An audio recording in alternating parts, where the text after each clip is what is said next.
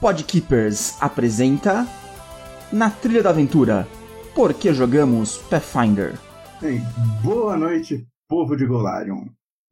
Então, hoje eu, Max, um dos mestres mais ausentes do Keepers, então você, o mediador do nosso primeiro podcast, que é, por enquanto, é o Podkeepers. Então, e a gente vai estar aqui trabalhando hoje com o Herbert do Na Trilha da Aventura.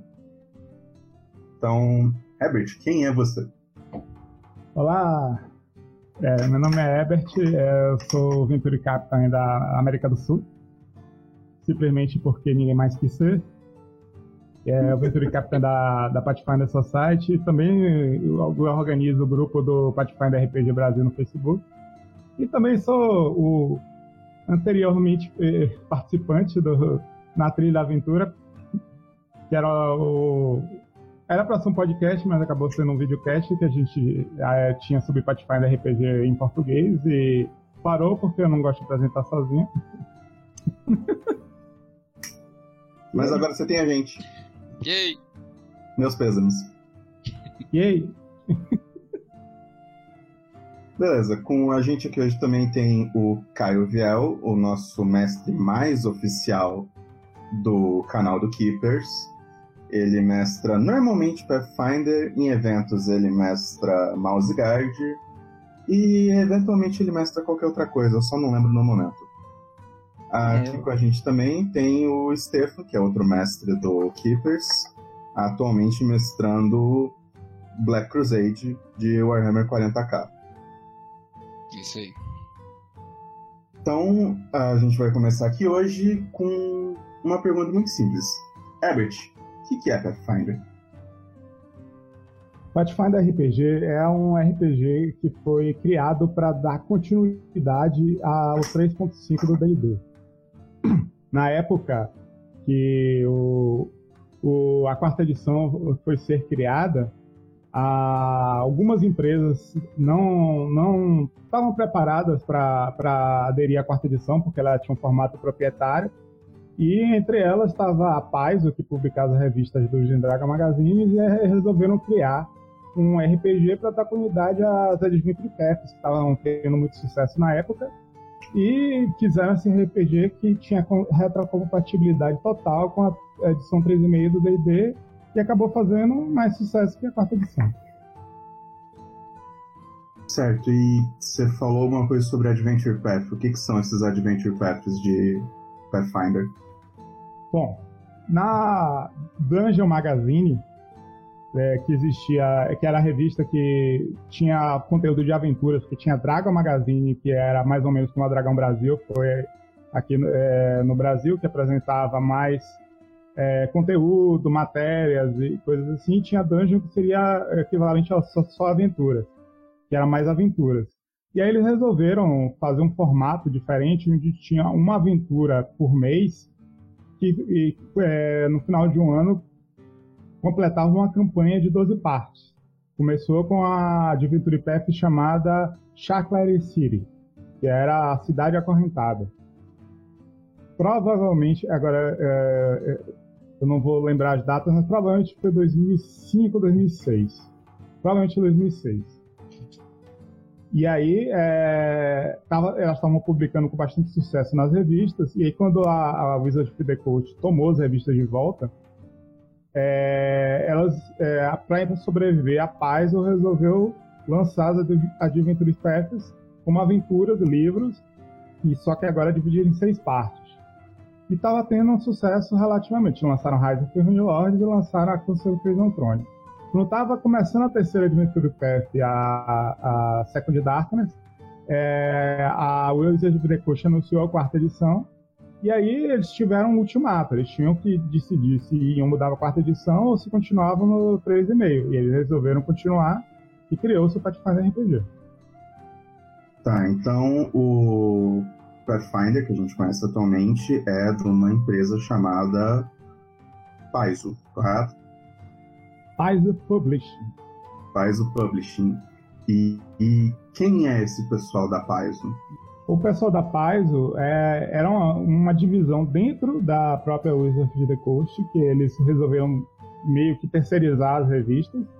Só que quando foi conveniente a, a Wizard of the Coast, eles tomaram a licença das revistas de volta. Então, eram é, muitos autores que já eram da própria Wizard. Tanto é que muita gente que já publicava livros, por exemplo, James Jacobs, que é o diretor criativo do Pathfinder, ele é o autor de vários livros na época, como Frostburn, do, da 3,5. Aquela aventura, é, aquela mega aventura da guerra contra os é, o, o, exército de Hobgoblins, como era mesmo? É, Red Hand of Doom.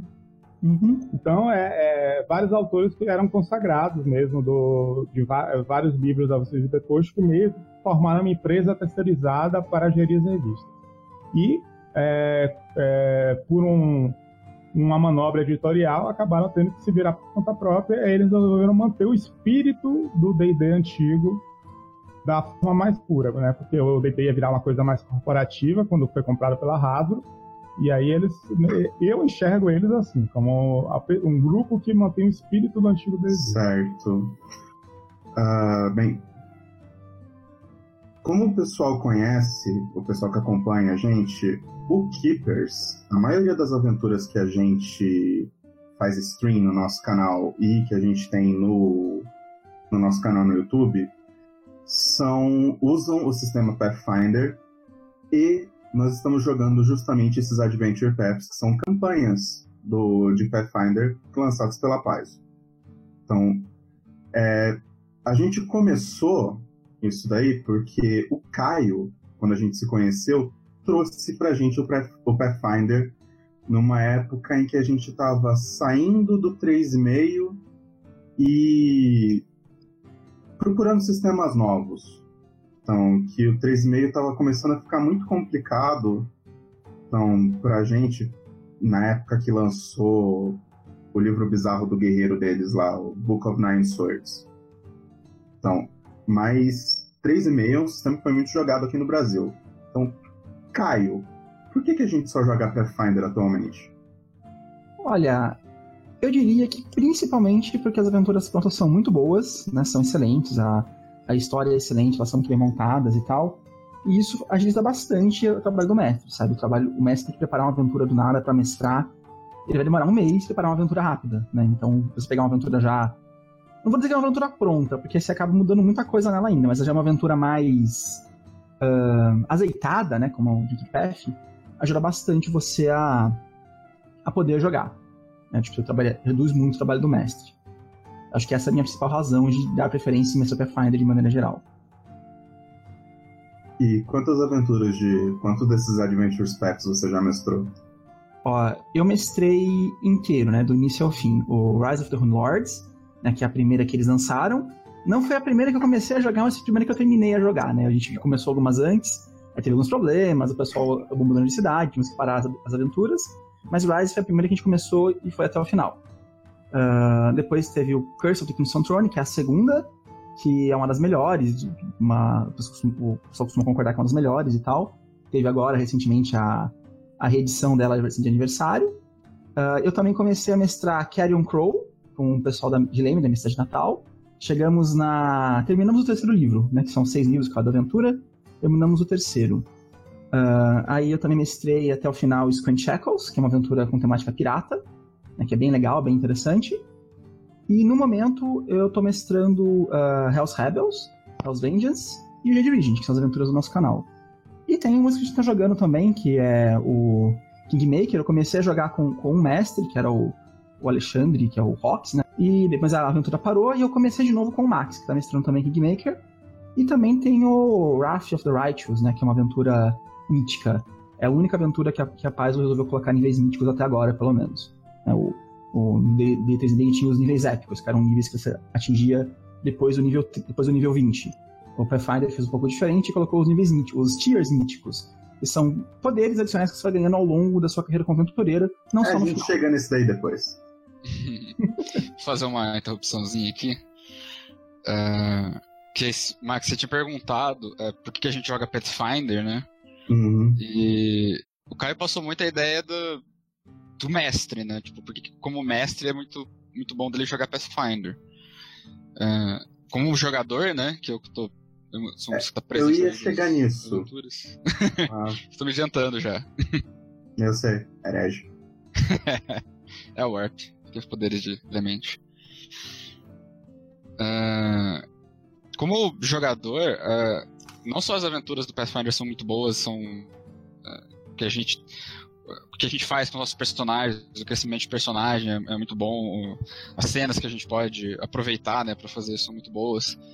Uh, mas também, que nem você falou, o sistema 3,5 sempre foi muito jogado aqui no Brasil, né?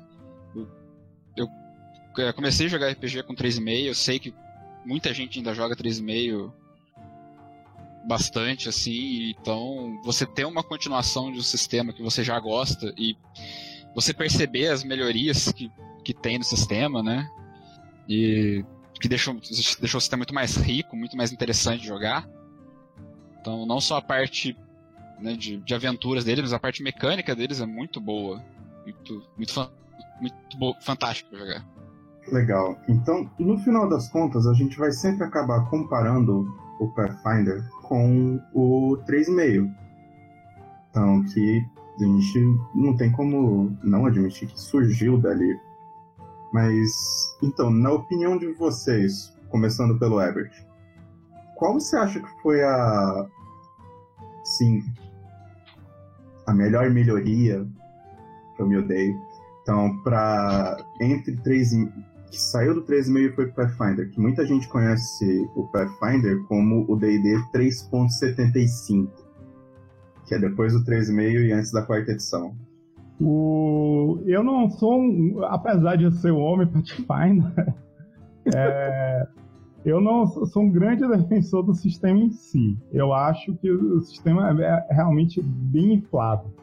Agora, em relação ao 3,5, eu, eu acho que a maior melhoria que eu posso dizer é que é, é o sistema muito mais confiável, na minha opinião. Ficou muito mais equilibrado, muito mais. É, as coisas fazem mais sentido. Claro, tem um ou outro combo, mas que eles se esforçam para consertar e sempre estão dando um upgrade a mais, sempre tem um maior suporte. Tipo assim, eles não abandonam uma classe, tipo, se criaram um, um alquimista e sempre está tendo novas novas coisas alquimistas e, e, tudo mais. Então, o que eu, que eu diria que a melhor melhoria é a confiabilidade do sistema. Certo. Caio. Olha, eu acho que eu vou uma linha mais ou menos parecida que o Herbert falou no final aí. Que é a questão de. Uh, no 3,5, como, como funcionava o suplemento de 3,5? Olha, isso aqui é o livro core. Vamos lançar um livro novo, que sei lá, é o. Uh, o livro fodão para os magos, por exemplo tudo que você tinha até então, você jogar fora e joga só com esse livro novo. Porque todas as coisas anteriores ficaram obsoletas, elas são muito mais fracas. E se eu jogar com o livro novo, você fica muito mais fraco que as outras classes. São coisas que o Finder, tipo. Uh, até tem um pouquinho às vezes, mas bem menor escala. As classes iniciais são, são revitalizadas com os livros, né? E eles não ficaram com aquela coisa de criar 20 milhões de classes de prestígio, que era uma coisa que tinha no, no 3,5. Geralmente, as classes básicas, né? O guerreiro, o mago, o ranger, paladino no, no, no, no 3,5, elas eram apenas, digamos assim, a sua porta de entrada para a classe de prestígio. Então você tinha que no final pegar a classe de prestígio se você quisesse ser equivalente ao resto da parte em, nível de poder. No Pathfinder não. Ele substituiu as classes de prestígio, as classes de prestígio pelos arquétipos, né? Então você pega o guerreiro, tem 20 milhões de variações de guerreiro. Tem um guerreiro que é melhor com duas espadas, um guerreiro que é melhor com espada de duas mãos, um guerreiro que é bom arqueiro, tem até um guerreiro que é bom em will, por exemplo. Tem várias variações uh, com, com o guerreiro mesmo. Você não tem que pegar uma classe diferente para fazer multiclasse, fazer aqueles combos estranhos. Você pode pegar só uma única classe e ir até o final e provavelmente vai dar certo. A menos que você faça uma combinação muito ruim. Difícil. Legal. Por aí vai. Uh, e para você, Esther?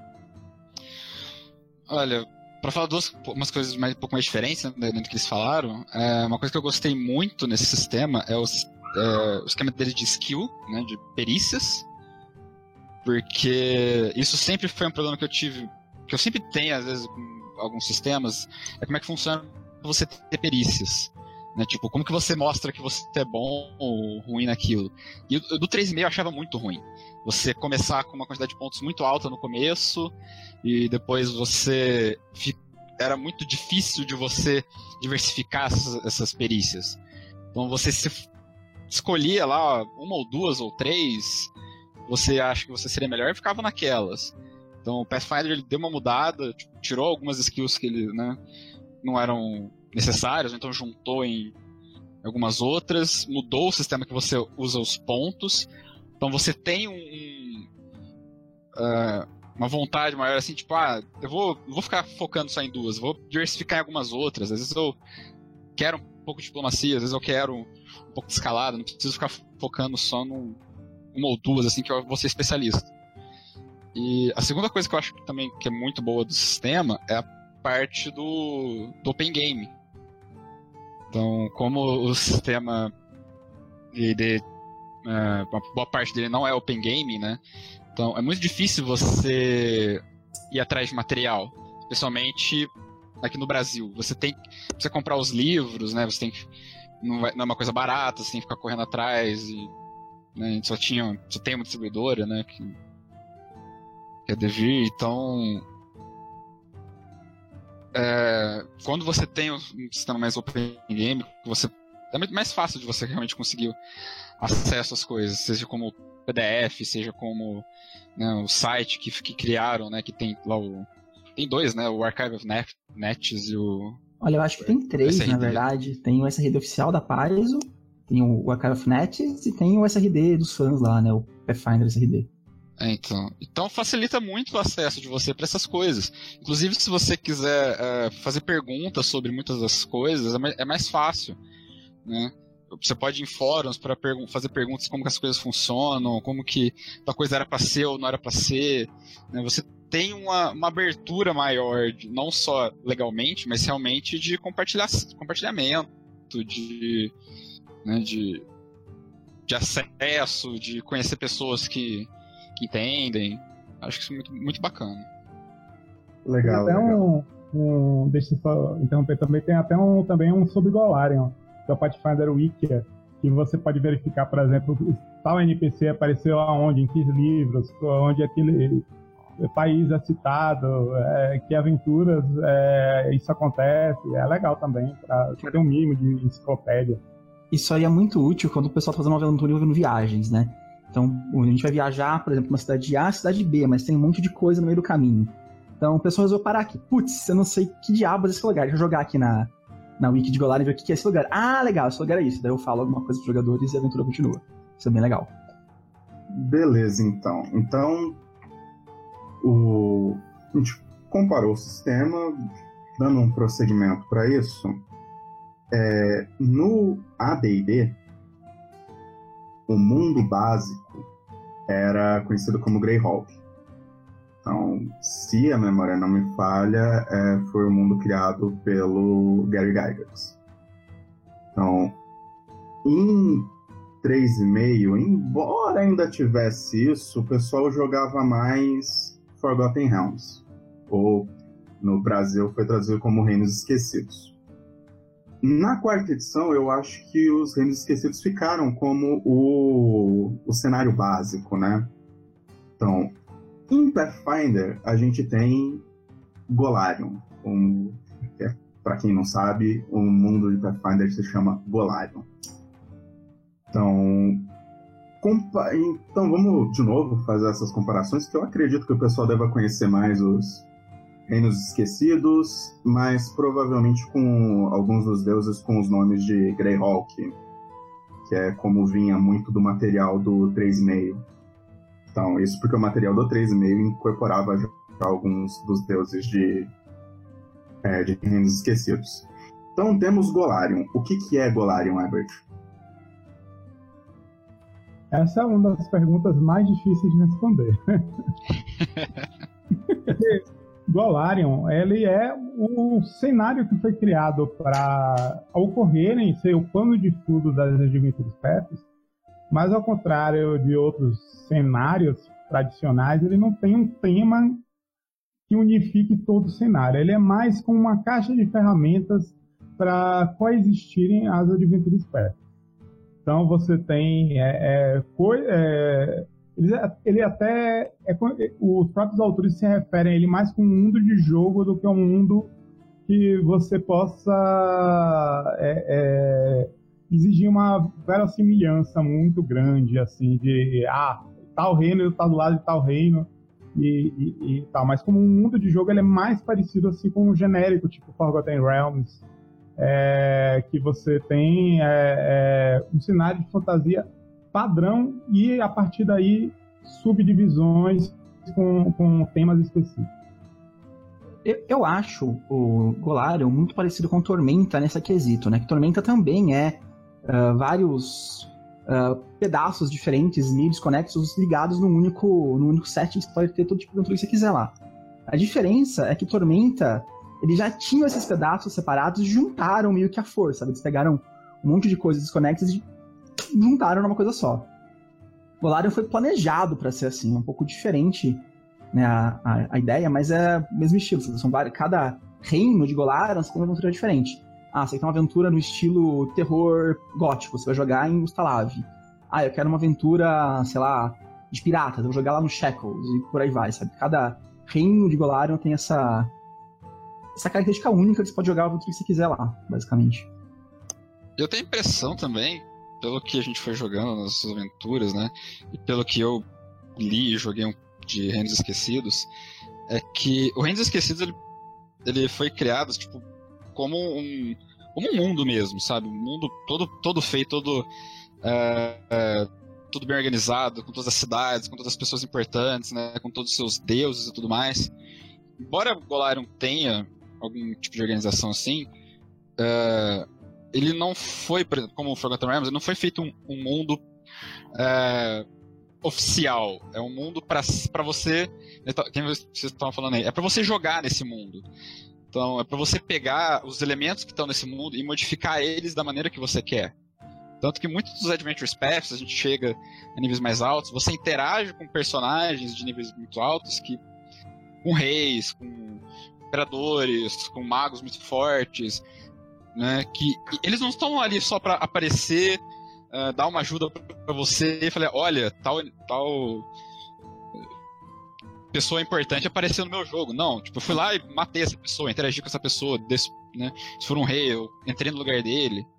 É, é um mundo para você realmente modificar, não é um mundo engessado. Fantasy tem essa ideia, principalmente porque eles criam as, as novels, né? As histórias, os livros. Então, se você encontrar NPCs lá como.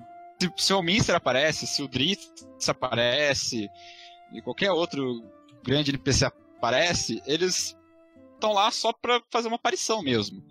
Né, para dar um oi, para dar um item mágico, para dar uma, uma missão para você. Em Golarion não, você encontra esses, esses personagens para interagir com eles e fazer alguma coisa acontecer com eles. É para você ser, para você se mostrar tão importante quanto esses personagens. É que é, tem uma coisa em Golarion que é, diferencial dos outros cenários, que o Golarion é um cenário muito mais pop. É, não sei se você conhece o termo, que é aquele é, período dos quadrinhos americanos, que era pré-Segunda Guerra Mundial, que tinha as histórias tipo Tarzan, é, Flash Gordon, Mandrake, é, e, é, muita coisa de Lovecraft. Então, é, é, é um cenário muito mais aventuresco e um pouco mais, digamos assim, maduro. É, coisas é, muito terríveis acontecem de verdade, tipo assim, em nenhum momento você, em nenhum lugar você acha assim, ah, o bem está obviamente ganhando aqui. Não, é sempre é, é, tá no, no limiar de alguma catástrofe acontecer, não tem nenhum lugar assim 100% em paz, sem nenhum conflito. Tá sempre algo fermentando. E os livros são cheios de mistérios e segredos, por exemplo, você não tem é, definições é, absolutas sobre o mundo. Quem criou a humanidade? Quem criou o, é, quer dizer, o planeta em si, até hoje as pessoas já sabem mais ou menos o que aconteceu, mas, tipo assim, é sempre uma versão. E quem sabe se é verdade? Tem uma lenda de criação do universo de Asmodeus que é, é, a gente sabe que é mentira, mas é a única que a gente tem, por exemplo. Legal. Cada, cada uh... religião tem essa questão, né, de Olha, meu Deus foi criou o universo, basicamente. O, o, o Deus Dragão Apsu considera que ele foi criador de todas as coisas. É, tem a Asmodeus, tem toda essa questão. Isso é bem, bem interessante mesmo. É, você vê histórias que não batem. Tipo assim, é, É, o, um Deus fala que é, algo aconteceu dessa forma e outro Deus fala que algo aconteceu dessa forma, e as duas versões coexistem. Inclusive, é, conflitos entre, entre, a própria religião, por exemplo. É, é, Sarenrai, que é a deusa da cura, é, ela tem um, uma cisão religiosa de uma, é uma, um culto que é, que é, é lutar contra o mal e lutar contra os inimigos do, do, da deusa de qualquer jeito, e outro que é, acho que não, que tudo tem que resolver na diplomacia. Aí é, é, tem até dois icônicos, que a clériga e o, e o Slayer, cada um são de, dessas, é, desses lados do conflito, não tem um certo e um errado. São só visões diferentes da, da mesma questão. Legal, vamos voltar um pouco mais para a mecânica básica. Então, sabendo que continuamos com os nossos seis famosos atributos, então, e as classes básicas do 3,5, então, o que que, o que que a Paizo pegou disso daí e levou para frente depois do livro básico? Pode ser qualquer um que queira responder, tá? Olha, eu acho que Pathfinder começou a realmente se diferenciar do D&D quando eles lançaram o Advanced Player's Guide. Eu acho que é esse o nome do livro, posso ser enganado. Então eles adicionaram mais umas. Não sei quantas classes básicas, mas nove classes básicas. Seis. Que é o Alquimista, a Bruxa, o Cavaleiro. Não vou lembrar todos de cabeça aqui, deixa eu abrir o RD. Uh, eles lançaram mais classes. Cavaleiro, Alquimista, Summoner e a Oráculo. e Oráculo. Isso, isso. Que são classes, conceitos bem legais, tipo, que são bem diferenciados das classes básicas, na minha opinião, sabe? A maioria deles. E, é, eles são bem interessantes de jogar. Então, tipo, é, você tinha um livro básico que tinha lá suas X classes básicas, e mais um livro com mais X classes básicas que funcionam muito bem também, sozinhas ou junto com elas. Acho que isso é principal quando começou o Pathfinder mesmo, eu acho. Pra valer, diferenciado do 2,5. A pergunta. Qual foi a minha pergunta, gente? É, o que que o Pathfinder mudou exatamente do. É, em relação ao 3,5. Em relação ao 3,5, a gente começou justamente por esse esquema das classes, né? Eles é. criaram classes novas. E continuam criando. É, infinitamente. Aqui eu acho que são as duas coisas mais interessantes do, do Pathfinder. A primeira que uh, a gente até mencionou um pouco antes, antes de, antes de fazer os arquétipos, né, quando lançou o próprio jogo, eles pegaram todas as classes básicas e resolveram tipo não deixar nenhuma as classes não são mais só um esqueleto, que nem no 3.6 algumas delas eram, que é para você montar uma classe de prestígio depois em cima. Né? Então você tinha o guerreiro, a única coisa que ele ganhava era talento de combate. Agora não, agora você tem uma noção melhor do que, tipo, que é ser um guerreiro, porque ele ganha habilidades novas. Ele ganha treinamentos para é, com armamentos, então ele fica melhora o combate dele com determinados ele armamentos. coragem que ajuda no save de medo. Ele ganha coragem, treinamento com armadura. Então, uh, o Ladino ganhou algumas habilidades novas também, né? os poderes de Ladino. Então, o feiticeiro ganhou uma linhagem que, né, ou seja, o sangue dele vem de alguma uh, da a família dele, pode ser no passado muito antigo, no recente, teve alguma ligação com alguma criatura que dá poderes para ele. Cara, né? eu, tô mago... tão, eu tô tão acostumado com esse negócio de feiticeiro que eu não saberia mais jogar um feiticeiro vanilla do, do 3,5, sem as linhagens, sabe? Sem Exatamente. Porque eles pegaram assim, olha, as, as classes estão muito. tá muito basicona, muito esqueleto. Porque você só vai ver, tipo, ah, o que que eu sou? Eu sou um feiticeiro que transforma, eu sou um feiticeiro que encanta, eu sou um feiticeiro que invoca.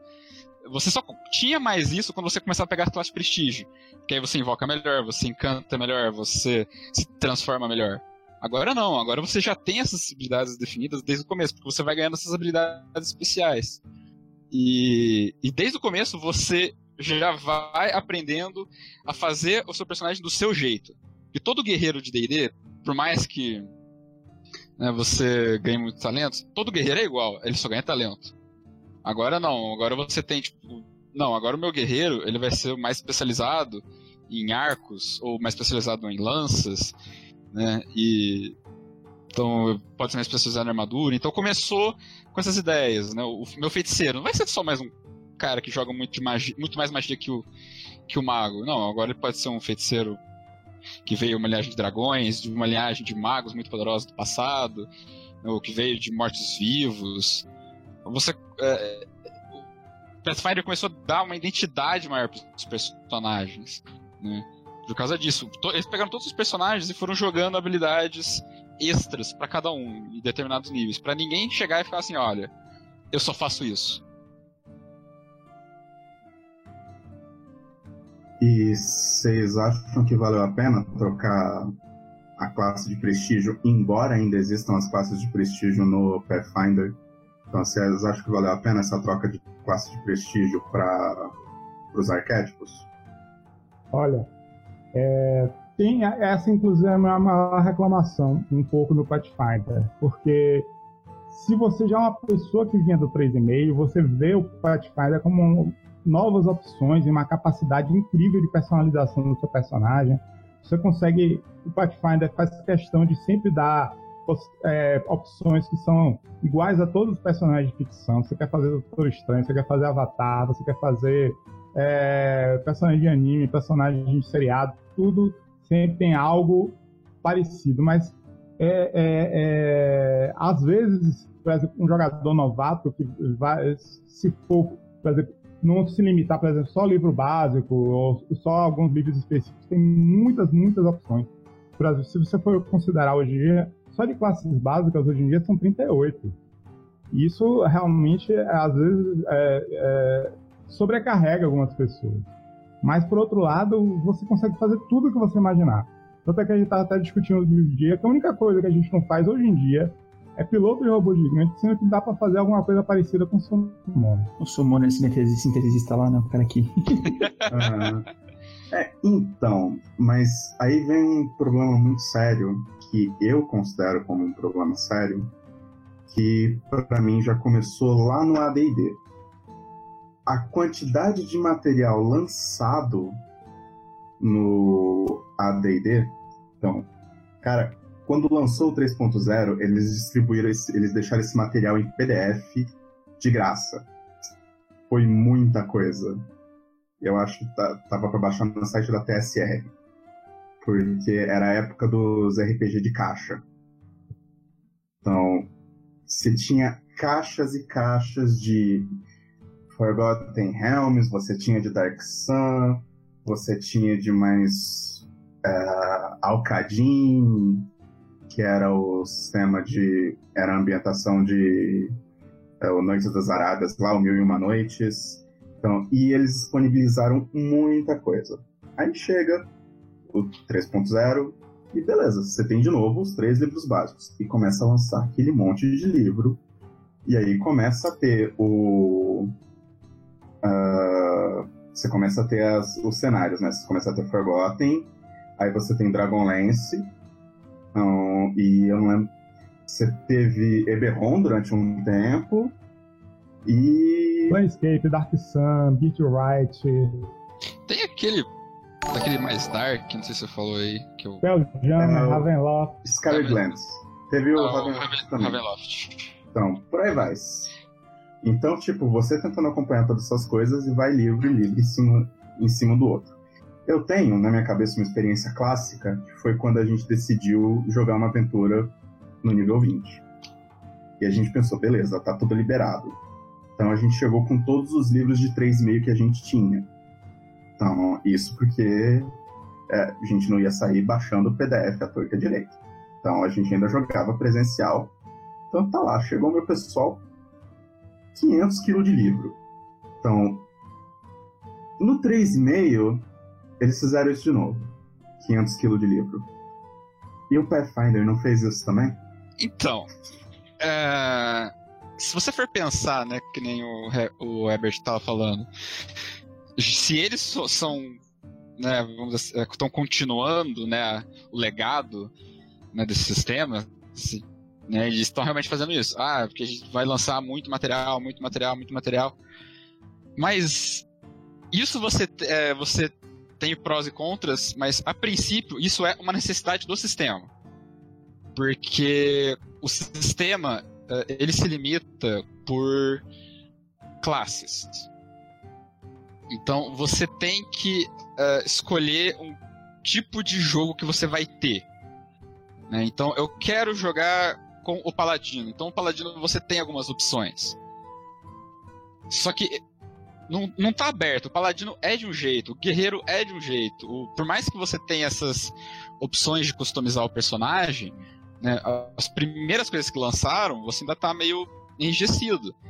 Mas aí o pessoal vai falando, ah, mas não quero um paladino tão tão bonzinho, né? Ah, eu não quero um paladino que jogue, que só fique batendo. Eu quero um que defenda. Eu quero ser aquele cara que vai estar tá lá para morrer pelos meus, meus, meus amigos. E aí você fala, tá, mas como que eu faço isso?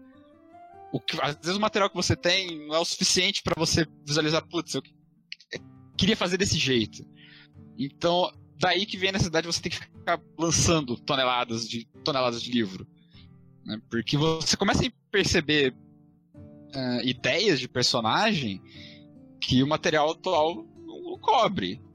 E como você tem essa, essa coisa, tipo, de classes, né, de talentos, de magias, não tem um, um sistema para você ficar completamente aberto. Existem sistemas que são completamente abertos. Eles dão algumas opções para você escolher, mas com aquelas opções você faz qualquer coisa. Né? Pathfinder, 13 essas coisas, não. Então, aquele talento, foco em arma, te dá mais um em atacar, ponto final. Aquele.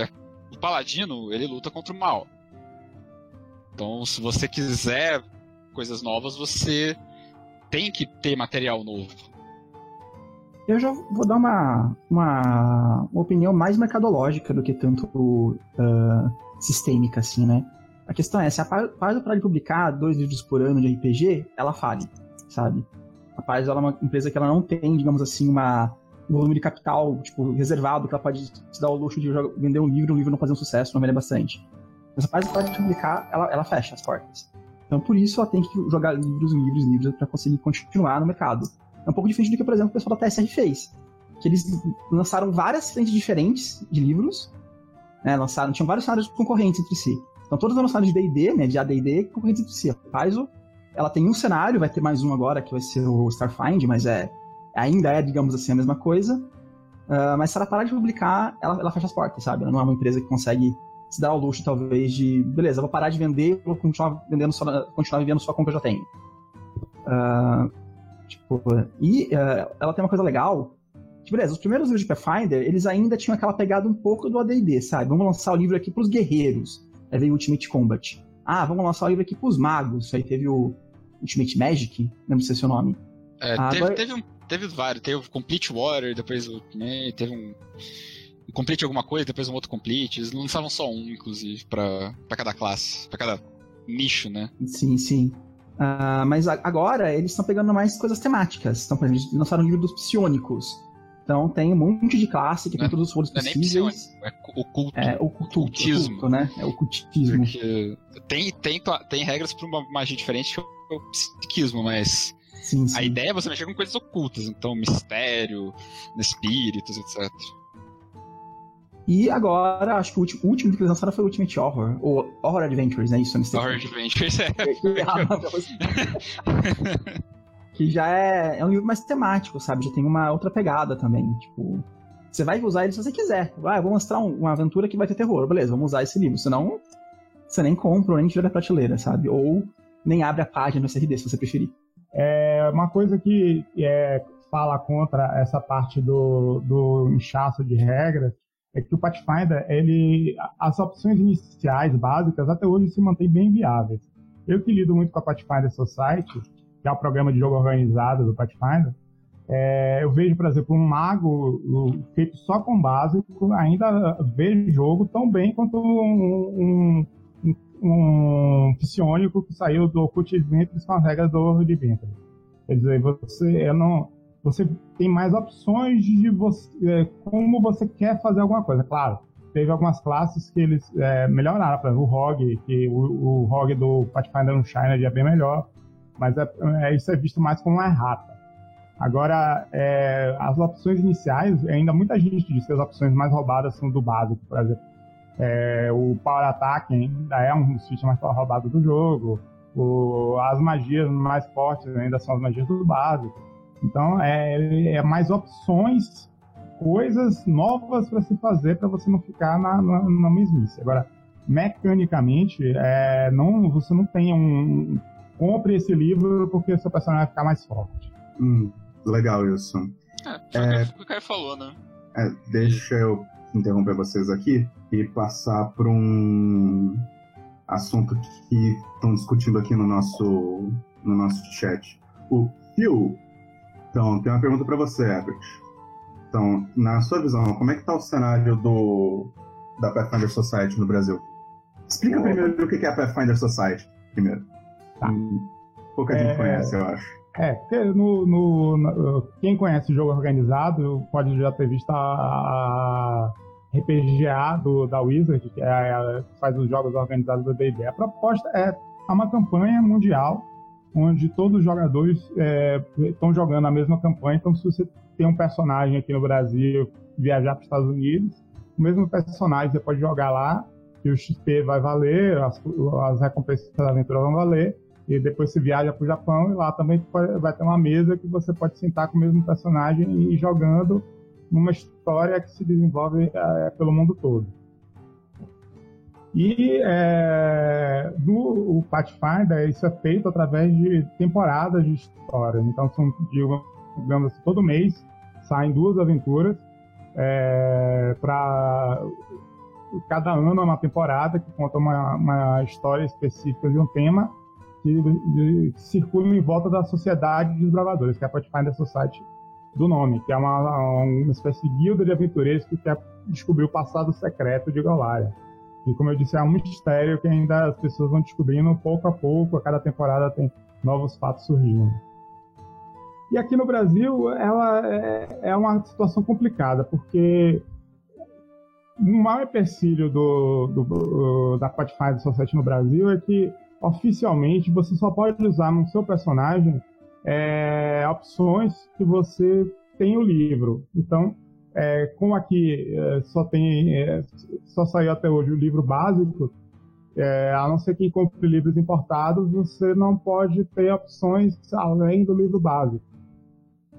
E as aventuras são inglesas, a Devi nunca traduziu nada, então fica complicado achar mestres, achar coisas. Então é, é muito limitado. A gente tem pessoas heróicas que mestram a aventura Pathfinder Society Rio, São Paulo, eu aqui em Salvador, mas fora dessas regiões é, não tem muita coisa. Beleza, vamos puxar para esse assunto então. Como é que tá a situação do Pathfinder aqui no Brasil? Todo mundo entra em depressão. Eu já tinha falado muito tempo antes que o, o plano de negócios da, da Paizo é meio inviável. Você vê em lugar nenhum do mundo, é, por exemplo, ninguém lança tudo que sai. É só inglês mesmo. É, é, os países que, por incrível que pareça, tem mais lançamentos da Espanha, com a Devi, por incrível que pareça, a Devi Ibérica, e a França, eu acho a Alemanha também lança muito, e a Itália. O Japão, acho que só tem um. Tá quase no nível do, do Brasil, não sei, eu nunca acompanhei. Mas é, é, é, eu já sabia que seria uma coisa complicada. Agora a Devi consegue realmente é, superar, porque é, não sei qual é o, problema, que a Devi Ibéria, a Espanha é um país do tamanho do, de Minas Gerais, não sei comparar. E, e os lançamentos lá estão muito bons. Eles traduzem a Pathfinder Society, traduzem vários livros, já traduziram várias Adventures Path. É, aqui eu não sei porque o mercado brasileiro é assim tão impossível que não, não pode se vencer, mas situação é triste. Só teve o, o básico, o bestiário e é uma aventura que ela, nós somos goblins Inclusive tem um alquimista Goblin que você só vê alquimista lá, porque a, o livro que a classe veio, o Advanced Legal, nunca foi traduzido. Não teria como jogar com ele se não tem pra ele exatamente. Eu pensei nisso. Não. É difícil. Porque, tipo, o Pathfinder, o que você precisa para jogar ele teoricamente? O livro básico. Livro básico é um tomo, uma bíblia de mais de 400 páginas, se eu me lembro bem. Quase 500, 480, é bem grande. Então, que ele inclui o que seria equivalente no 3,5, o livro do jogador e o livro do mestre. Aí tem fica faltando bestiário e quantos bestiários capazes já lançou no mesmo? Cinco? Seis? Acho que estamos cinco, né? Eu não lembro agora de cabeça, estamos São cinco lançados, vai sair os seis agora no começo do ano e mais dois pequenos, que é o Inessi Bestiary e o Put Bestiary. Então, aí se for considerar o básico do básico que a gente precisa, pelo menos né, o livro básico e um bestiário. Então, a Devir agora está lançando o bestiário 1, certo? Uhum, está. Então, É, Ela lançou na, na Comic Con Experience, inclusive. É, algo, pessoas já compraram. é, pelo que eu tô vendo aqui, tem gente esperando chegar na FENAC, é, acho que na Amazon, eu não sei se já chegou, tá, no, ou tá na pré-venda, a Amazon do Brasil. É, eu sei que você conseguia comprar lá em mãos na Comic Con Experience, não stand da Jambô, inclusive. A tinha um stand eles colocaram no stand da Jambô pra vender lá livro. Para poder espalhar mais do Pathfinder, a gente infelizmente fica dependendo do da DV, que de uma maneira ou de outra conseguiu os direitos para distribuir o Pathfinder aqui. E por enquanto lançou só a aventura Nice Goblin, né? Uhum. O, o livro básico e agora o bestiário. Então, e agora vai saber qual, se a DV vai lançar mais alguma coisa. Eu acho que o perto dessa história é o tempo que eles demoraram pra lançar alguma coisa também. Porque a gente já tem jogado Pathfinder com as coisas em inglês faz muito tempo. Quanto que a gente começou a jogar? Cara, Olha, tipo, eu comecei a jogar no beta. Ah, eu, o beta acho que era 2009, que tava saindo a versão. Acho que era 2009 que eu comecei a jogar o beta. Vocês começaram a jogar, acho que em 2010, 2011. Deve ser uns 5, 6 anos que a gente começou a jogar com vocês. Então, tipo, 5, 6 anos, eles devem ter, tipo, sei lá, 50, 100 li- livros diferentes que já lançaram, e aqui no Brasil a gente tem dois, três. Sabe? É agora, sabe? Por que a gente não tem pelo menos uns 10 livros traduzidos? É Ó, eu, muito estranho. eu na verdade, eu, é, eu acho que tudo realmente não tem como, né? Eu acho que o Advanced Player Guide seria interessante. O Inner Guide, para ser o cenário, né? Que é o livro de Golaria. O, pelo menos Bestiário 2 e o 3, que são os bestiários digamos assim, o Bestiário 2 é o bestiário com criaturas de nível mais alto, e o Bestiário 3 é o, é é o que inova mesmo com criaturas de outras culturas, se não a europeia. E o. Pelo menos, talvez, o, se fizer sucesso, os Ultimates e a the Lords. Também É, tema de Vitripé. Eu acho que seria essencial lançar o Rise of the Lords pra ver se esse negócio vai pegar ou não, sabe? Porque eu acho que é. É, o Rise ou Curse, né? Que são- já que são as aventuras mais. Famosas. introduz melhor a Golarion do que o próprio Inner Soldier Guide. O Augustelos perguntou aqui no YouTube, né? ah, será que isso acontece porque outros cenários de RPG estão mais estabelecidos aqui já no Brasil? Qual a opinião de vocês em relação a isso? O Golarion é muito feito para você usar com outros cenários. Tanto é que você- logo no começo eh, todo mundo falava que os deuses eram super genéricos, tipo assim, Yomedai, a deusa dos paladinos, tipo assim, você pode botar. Como é o nome do deus de- dos paladinos? Tormir, né? Oi? De, De onde? de tormenta. É, É, Calmir. Calmir. Você pode botar Calmir no lugar de Yomedai e quase mudar quase nada. Você pode usar muita coisa do, de Pathfinder, até reinos inteiros, encaixados no mundo de Tormenta, que você é, não precisa... Ele é muito, muito modular, digamos assim. Então, dá para você trabalhar fácil com outros cenários. Tanto é que tem gente que faz as aventuras em Forgotten, usando a Adventure Path, só mudando os nomes da cidade, praticamente. Então, mas. Isso é um. Talvez não tenha tanto Pathfinder no Brasil. Esse, esse é um problema, tipo, a, a dificuldade de a gente achar os livros. Porque. Querendo ou não, a maior parte do. Bom, eu acredito, né? A maior parte do- dos jogadores do Brasil ainda usam material em português, né? Então, pra gente, pro nosso grupo, apesar de ser um grupo até numeroso, que tem muita gente que entende inglês, consegue ler inglês, eh, por isso que eu não sei, por isso que eu não sei tão bem como é que é em relação ao resto o resto do Brasil, né? Mas você percebe isso, é falta de material. Tipo, tem três livros. A gente tava comentando, ah, pode, podia ter mais. Mas só tem três. Não tem mais nada traduzido. Tem uma coisa que comentaram que é verdade também, que na época que o Pathfinder começou a ser lançado, a Devir investiu na, na quarta edição, na verdade. É, a Devir lançou bastante livros da quarta edição, lançou os três básicos, lançou acho que um, uns outros dois ou três Players Guides e tal. Ela, ela entrou no Pathfinder, digamos assim, com. Quando já tava, sei lá, quando tinha acabado a quarta edição, sabe? O Pathfinder já tava vendendo mais que a quarta edição e ela tava morrendo. Ela entrou bem atrasada nessa história, querendo ou não. Tem isso também, é, é verdade. É, o livro básico do Pathfinder é de 2008, né? Uhum, é 2008. 2009, 2000, acho que é 2009. 2008 acho que é o É, porque eu peguei é? tão antes.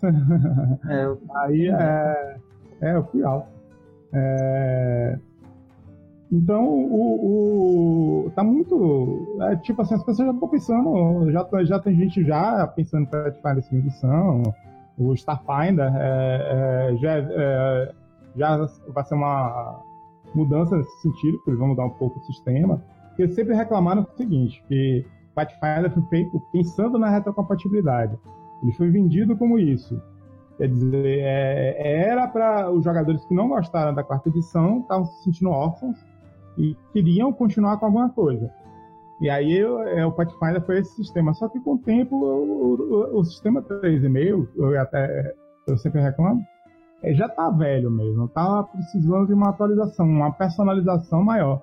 Até que você viu o potencial que eles podem fazer com o sistema com Pathfinder no China, que foi um livro de regras alternativas. E, e, muita gente já quer, já está pensando, ah, agora quero ver como que eles fariam se não tiver retrocompatibilidade, se estiverem livres para fazer o que eles fizeram, porque a gente, as pessoas que jogam Pathfinder confiam tanto na, na, na equipe de design que eles realmente conseguem fazer coisas inovadoras, fazer milagre. Quem imaginaria que há coisas como o investigador, o vigilante seriam possíveis no sistema? São coisas tão diferentes e ao mesmo tempo não, não são mais poderosas nem menos poderosas. São coisas assim diferentes. Mas acho que o mercado também ficou... O mercado brasileiro tem muito disso de. Quando a gente tem alguma coisa, principalmente nessa questão de, de jogos, entretenimento, a gente, tem, a gente fica normalmente mais fechado em alguns nichos, né? Se você vê a questão, por exemplo, de board game, a gente nunca teve uma cultura de board game que tem opções imensas de jogar, não. A gente sempre ficava naquela, nos, nos básicos de mobiliário, jogo da vida, detetive. Né? Eu acho que isso tem um pouco também na RPG. A gente fica muito na. Uma coisa que eu sinto também no RPG brasileiro é que uh, ele tende a ser bem mais resistente a regras do que o, o americano, sabe? Tanto é que durante muito tempo aqui o sistema jogado foi Vampiro à Máscara, que é um sistema tipo, que é um conjunto de regras bem pequeno, bem limitado, que não funciona, inclusive. Mas, tipo, é, era o que o pessoal jogava, teoricamente. Tipo, o pessoal gostava porque, tipo, ah, eu podia falar o que eu quisesse, não sei o que tem. As regras eram só uma guideline. E o D&D, de maneira geral, uh, o Pathfinder, inclusive, né, que é uma, um sucessor espiritual do D&D, já é mais pesado de regra. Então, eu, eu, por conta disso, as pessoas têm um pouco de medo, eu acho, o, o cidadão médio de encarar né, um sistema com tantas regras assim. Eu tenho, eu tenho essa impressão. Ainda mais que você não consegue ler as regras, porque não tem com os certeza. livros. Com certeza. Só deixa eu dizer que eu, eu conheci Caio hoje, certo? Esse comentário que ele fez sobre o sistema, eu não, não sei quem é ele, não tenho nenhuma relação com isso. Batam só nele. Não, mas o, a primeira versão do Plumiro não funciona. Tem vários problemas sérios. Eles melhoraram bastante. As primeiras versões têm sérios problemas de, de como os dados escalam, sabe? Ah, e uma outra coisa que a gente pode falar sobre o Pathfinder é que ele é um, um como sistema e como cenário, ele é um, um marco da inclusividade, né? Porque é, ele sempre se esforçou o máximo para colocar bem uma diversidade de personagens femininos e é, masculinos. Sempre teve um apoio muito grande a, a vários gêneros e sexualidades nas campanhas. É, sempre tentou incluir muito mais é, outras raças, etnias e culturas você vê, é, é, desde o começo já tinha uma paladina negra, uma clériga muçulmana, é, uma, é, uma ladra bissexual. E é, sempre é, é, fazendo bastante esse trabalho de.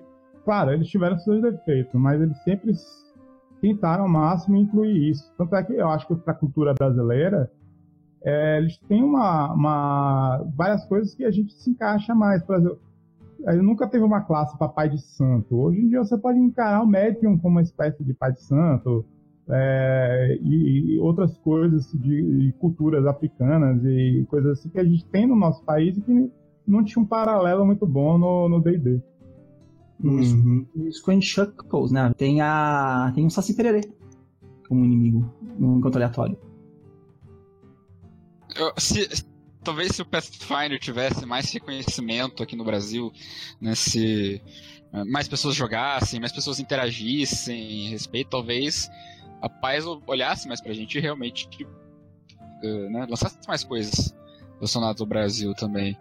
Ou talvez algumas outras partes do mundo que talvez possa ter mais uma. possa ter mais destaque, né? É, porque é, muita gente reclama que no Galarian ele não tem um, um, continente equivalente à América, né? Que tem as culturas latinas. É, isso está mudando agora que vai, brevemente vai aparecer alguma coisa relacionada à Arcádia que seria o, é, onde as culturas americanas estão. E, e, mas mesmo assim já tem, no, no, acho que no Bestiário 3 tem um Encantado, escrito assim mesmo, Encantado, que é tem, é, teve o Saci, é, Chupacabra, já é um monstro tradicional no Pathfinder. Tem várias é, lendas. É, eu mesmo mandei, uma, logo no começo do Pathfinder, eu mandei um, vários textos sobre os monstros da cultura brasileira, folclore, várias coisas assim para lá para ver se sai alguma coisa. E eu sei de pessoas que falam português lá na, dentro da Paz, e pessoas que estudam as culturas sul-americanas e tudo mais, e eu acho que coisas virão nesse sentido. Beleza, então. Eu. Para uma hora de podcast, eu acho que até rendeu bastante assunto. Então, pessoal do chat, vocês têm alguma pergunta? pessoal do podcast mesmo quer falar sobre mais alguma coisa? Ah, tem uma coisa que eu acho que é interessante comentar. Eu não vou lembrar o nome da pessoa que fez isso, né? Mas quando lançaram o livro básico aqui da, da Pathfinder no Brasil, ele lançou em 2004, acho que foi 2004, não tenho certeza agora. Teve uma galera que lançou um, um cenário brasileiro de Pathfinder. Eu não lembro o nome deles, que eu não cheguei atrás na época, mas eu sei que lançaram. Eu nem sei se lançou, na verdade, porque eu me lembro que foi um encontro internacional de RPG, eles falando, ah, vai ser uma. Vai ser um cenário que vai ser compatível com a quarta edição e com o Pathfinder. Eu me lembro que saiu pra quarta edição, agora eu não me lembro se, se era compatível com o Pathfinder, porque aqui no Nordeste não lançou, né? Eu, não... eu lembro que saiu porque eu baixei o PDF, você deu uma olhada por cima, assim, sabe? Eu não, eu não fui muito a fundo, mas eu lembro que saiu, sim. Agora, eu, eu sou muito assim, eu particularmente eu sou muito. Como posso dizer? Uh, não sou muito fã dessas coisas de tipo, você pega um, uma aventura, né, um cenário e adapta para vários sistemas. Porque o sistema, assim, as, as particularidades dele que não fica bom, sabe? Então você faz para um sistema, um cenário, né? E depois você adapta para o outro. E vai perder um monte de coisa nessa adaptação. Eu não acho que funcione muito bem, não. É se fazer, por exemplo, uma. Por exemplo, Pathfinder e D&D Quinta Edição. Eu acho que não funciona legal fazer uma aventura para os dois. Porque eu acho que é muito diferente a, a, a mecânica e o nível de fantasia de cada um que o sistema suporta, sabe? Pathfinder é muito mais High Magic, High Fantasy que quinta edição. Então não rola, sabe? Você tem que fazer para um e fazer um porte meia boca pro outro. Eu acho que não funciona legal, não. Pessoal, a gente tem umas perguntas aqui do Augustelos. É, muitos chegaram a criar outros cenários de RPG ricos e falharam devido ao público ficar estabelecido nos cenários que conhecem. Isso pesa nos, nos lançamentos? Eu imagino que você quer dizer nos lançamentos aqui no Brasil.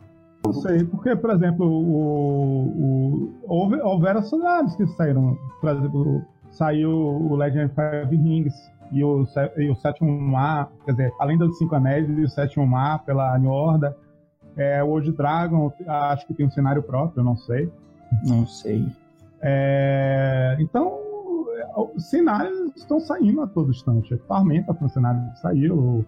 É, é, outros é, cenários, é, é, realmente agora é, eu não, não, não me estou me recordando, mas houveram outros cenários, mas é, as coisas vão sempre mudando, pessoas já não conhecem tanto Forgotten, né? como onde as novas gerações vão surgindo. Mas é, é, é, eu acredito que é possível assim, é, lançar novos cenários. E o dólar não é muito intrusivo, de qualquer forma. Eu acho que se vocês lançar um cenário que seja revolucionário, assim, nosso, nosso cenário é um cenário em que os elfos gostam fogo, voam e os anões fazem tricô, é complicado, porque é um cenário muito diferente de tudo e o pessoal vai ficar meio resistente. Agora, um cenário como o Golarion, que é um cenário bastante familiar para quem conhece cenário de fantasia ou a história da Europa, né, que é um pouco dos dois, uh, você vai acabar, uh, tipo, reconhecendo o cenário, não vai ser uma coisa tão, tão alienígena para você, assim, a menos que você jogue em, em aquele reino onde é uma nave. Vai ser muito alienígena pra você o cenário. Você consegue pegar ele fácil, sabe? Eu não acho que seja um problema nesse caso. Os gnomos que são fadas, os elfos são ETs, né? Então já muda alguma coisa. A pergunta do SZen virtual aqui. Na opinião de vocês, será que uma próxima edição do Pathfinder está próxima? Ou acham que o sistema ainda não está saturado o suficiente para isso? Vou começar pelo Ebert. Não pelos próximos cinco anos. É, eles, não, eles têm bastantes planos ainda de. É, tipo assim, não vai, eles já disseram que não vai ter classes novas. Tá, claro, vai ter no Starfinder, mas não vai ter classes novas, não vai ter muita expansão nesse sentido. Vai ser mais tipo assim: é, saiu o Horror Adventure, vai sair aventuras náuticas, aventuras subterrâneas, não vai sair aí coisas assim muito genéricas. Então, acho que ainda tem uns 5 anos. Assim. O que, que, você acha, cara? Eu acho que eu deveria essa edição ser primeiro que o Pathfinder segunda edição. Fácil. Com certeza. Tipo, eu acho sim que é possível que eles façam alguma remodelação do sistema, mas não vai ser nada muito drástico, igual foi do terceiro para quarto. Seria uma coisa do 3, do 3 pro 3,5, alguma coisa assim. Mas eu acho que eu concordo com, com o Herbert, vai demorar mais para sair do que, do que agora. E ainda mais porque eu acho que quando eles forem fazer essa atualização, eu acho que eles vão atualizar Golarion também. Não sei. Golarion, teoricamente, não evoluiu muito no do tempo dele, né? Não, não evoluiu nada, né? Mas... Os Drows ainda são um mistério desde o começo. A gente já sabe que eles existem há anos. Uhum. Uhum. Eu acho que se eles forem lançar uma versão nova, eles vão lançar Golarion junto também, sabe? Eu acho, particularmente. Eu gostaria, na verdade.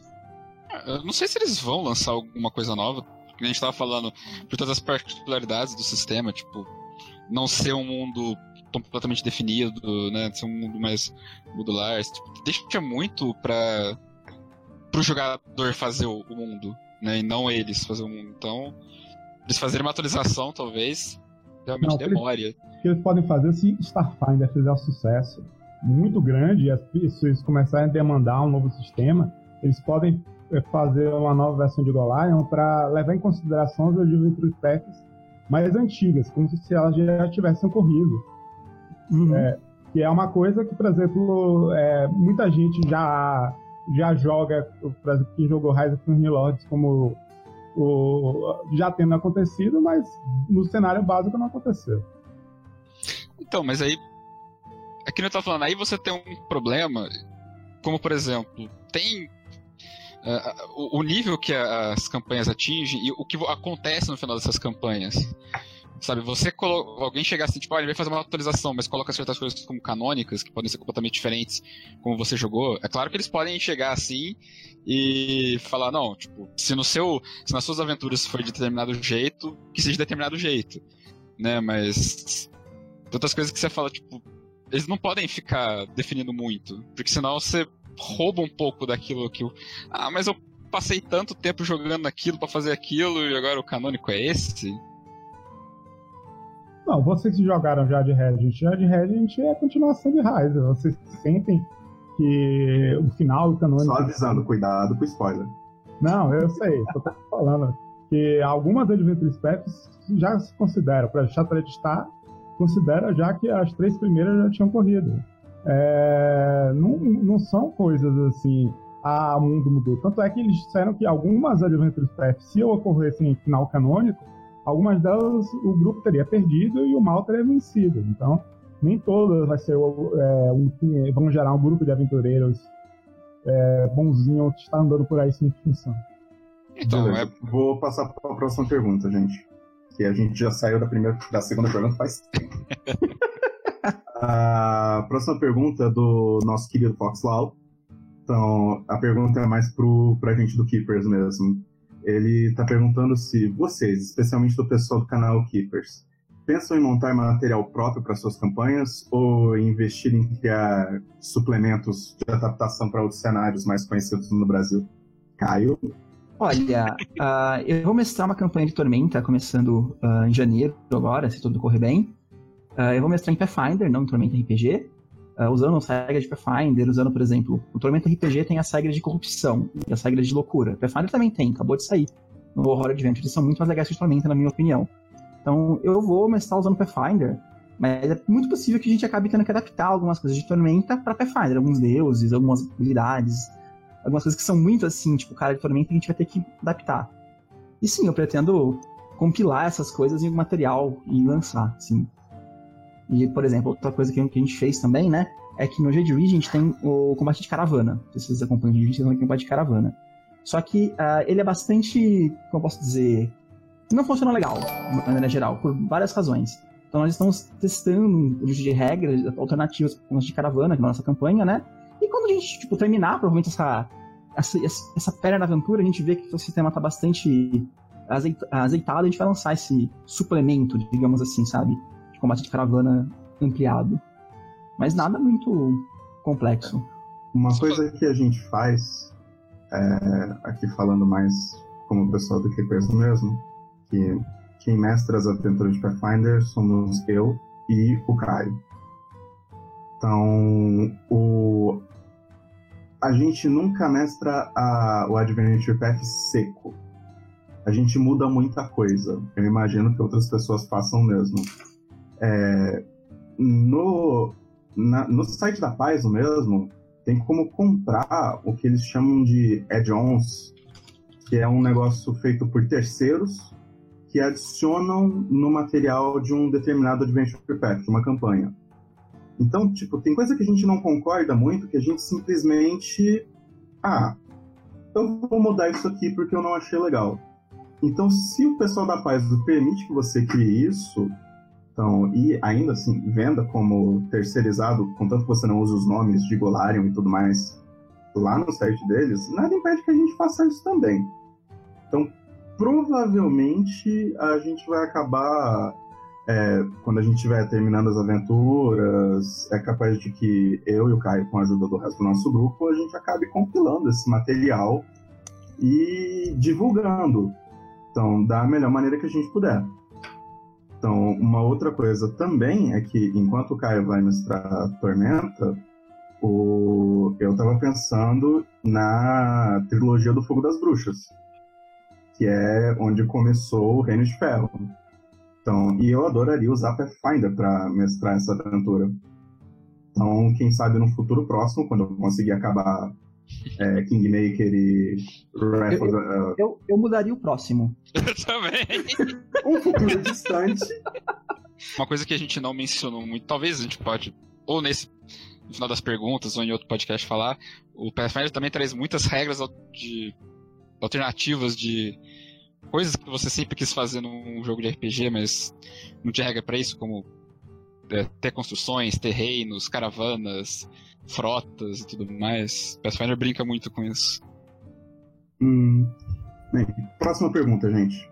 A Tatiane Pazotto pergunta, pessoal, vocês acham que se Pathfinder estivesse em português, seja no site, seja no livro, ele seria mais conhecido aqui no Brasil? Herbert? Olha, se Heiser e Honeyland tivesse saído em português, é, eu acho que sim.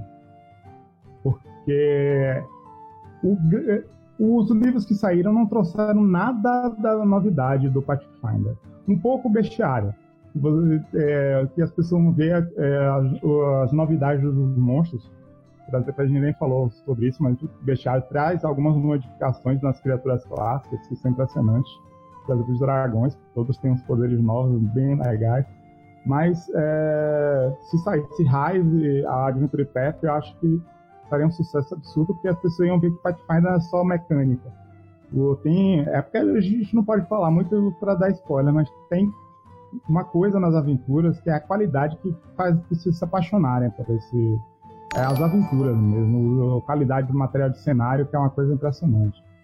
Aproveitando. Caio o gancho do, do Herbert aí, ano que vem a gente vai lançar Rise of the aqui no canal, viu, gente? Hoje o pessoal já pediu, nós já jogamos já essa aventura uma vez, nós vamos voltar a, jogar aqui sim. Não tô, não tô querendo jogar, não tô querendo ver acontecer. E é a aventura básica de Pathfinder pra entender. Mas respondendo a pergunta, eu concordo com, com, com o Ebert. Eu acho que só ter o, o livro, digamos assim, o livro do jogador, o livro do, dos monstros, sei lá, um livro do cenário, alguns livros mais de, de regras ou genéricos. Eu acho que, beleza, o que é Pathfinder? A pessoa vê, ah, sei lá o que é isso, tem um dragão na capa, compra D&D, sabe? Tipo, teria que trazer alguma coisa que, tipo, que realmente chama atenção. E na minha opinião seria o Rise of the Lords mesmo. Seria a aventura que é é a aventura. Eu acho que não deve ter nenhum material em português publicado no Brasil com a qualidade de Rise of the Lords. Na verdade, tem o card game, né? Saiu. Você vê pelo menos um pouco do que acontece na aventura, spoiler, na verdade. Sim, sim, sim. Tem o card game lá. Eu não cheguei a jogar o card game em português, eu joguei só em inglês, não sei como que tá as coisas. É, a questão é que a Devir lançou o card game, mas eles lançaram só a, o primeiro livro, não é foi? verdade. Só a. Uh, não, chegou até a Fogo, terceira. né? Chegou até Ah, o é? terceiro? É, eu, eu não tava acompanhando isso. Você pode jogar o aplicativo do celular, tem um joguinho de Ah, o cartas. aplicativo é muito melhor. O aplicativo é muito massa. É, mas entrando com a minha própria resposta para isso, é, Tatiane, eu acho que eu concordo com o Herbert se lançasse a, a aventura eu diria que é a, a mais icônica do Pathfinder, que é o Rise of the Rune Lords, conhecido entre nós como o rolezão dos Rune Lords. então, se lançassem a versão dela a, a resumida, né? A resumida não, revisada, então, eu acho que o pessoal ia querer. Então, ia se interessar bastante. Bem mais pelo sistema, pelo, pelo cenário. Porque eu não acho que o, o livro de cenário, que é o. Como é que chama? Inner Sea? Inner Sea Guide, não é? É. Então, seria tão necessário assim para você mestrar o a ascensão dos Lordes Únicos. Então, como ela ficou traduzida aqui. Eu acho que se você tiver só aquele material, o livro ali compilado, seria sussa e provavelmente um site que nem o D20 SRD. Pathfinder, PF, SRD, não lembro agora o site.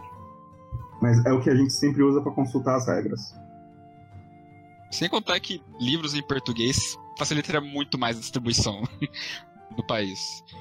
Talvez em São Paulo, na cidade grande, assim, né, capitais, seja fácil você, você consiga eh, livros em inglês, mas às vezes cidades menores você precisa dos livros em português. Até para as lojas venderem pro pessoal. O pessoal realmente vê que, que existe. Senão, passa batido.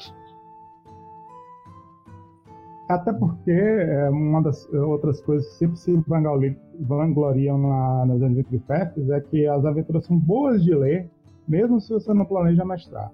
Eu mesmo me diverti horrores lendo é, the Lord, inclusive tem coisas que é difícil até passar para os jogadores. Sim, concordo plenamente. Aham. É, é um spoiler bem pequenininho, e, e, aliás, é quase, nem é spoiler, porque os jogadores não, geralmente não veem toda a questão do picles quem leu Adventure Fest sabe muito bem que é uma coisa que só o mestre vai ver. É isso.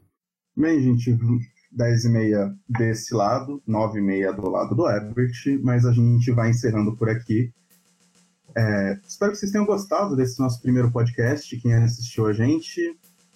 Então, rolou o chat nosso aqui, ficou bem ativo, isso é sempre bom. Eu gostaria de agradecer o Herbert por impulsionar a gente a fazer esse podcast. Então, e então, e todo mundo que participou aqui no chat, tanto aqui no Twitch como no YouTube, eu só tô acompanhando o Twitch. Então, os meus minions acompanham o YouTube e falam pra mim.